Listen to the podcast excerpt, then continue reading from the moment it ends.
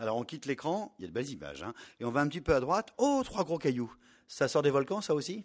Ça sort des volcans. Alors au milieu, ce gros truc noir. oh, Ce gros truc noir, il vous semble avoir coulé ou pas? On dirait du goudron ou de la, ou de la confiture qu'aurait pris ou un chocolat qui aurait figé. Alors vous voyez cette lave qui semble avoir coulé, c'est un basalte, noir, beau, tout frais d'ailleurs, il arrive de la Réunion. C'était la dernière éruption en 2007. Là, c'est de la lave qui a été figée par le froid, c'est ça? C'est ça, Et à droite, on dirait les cailloux de la forêt de Fontainebleau.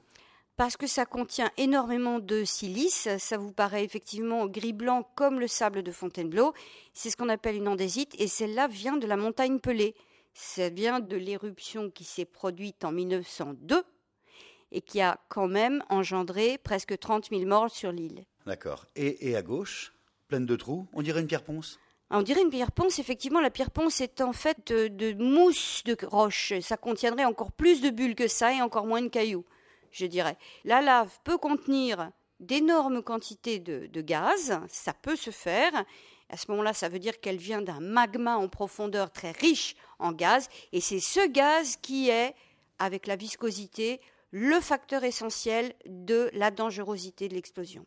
On voit avec ça, en tout cas, que les volcans peuvent faire des cailloux qui flottent, parce qu'ils sont pleins de trous.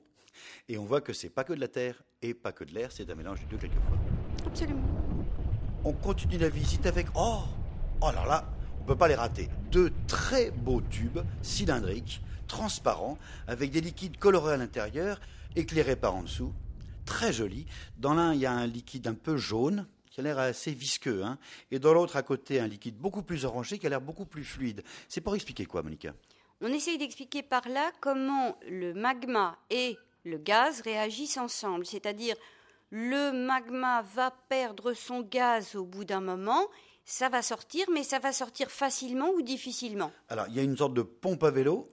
On appuie dessus et ça fait sortir des, des bulles d'air à la base du cylindre. Et ensuite, l'air, l'air fait des bulles et remonte dans le magma de différentes densités, différentes fluidités. Comment est-ce que vous dites? Viscosité. Viscosité.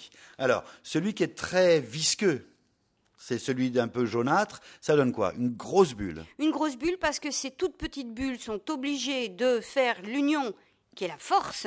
On va réussir comme ça à enfin pouvoir remonter à plusieurs, grâce à la pression qu'on aura accumulée à plusieurs, on va remonter dans le tube et pouvoir enfin exploser en surface tout ensemble. Et exploser beaucoup plus fortement que, à côté, un magma plus fluide. Plein de petites bulles qui font des petites explosions. C'est moins dangereux, c'est cela? C'est exactement ça. Il vaut mieux plein de petits plops qu'un gros boum.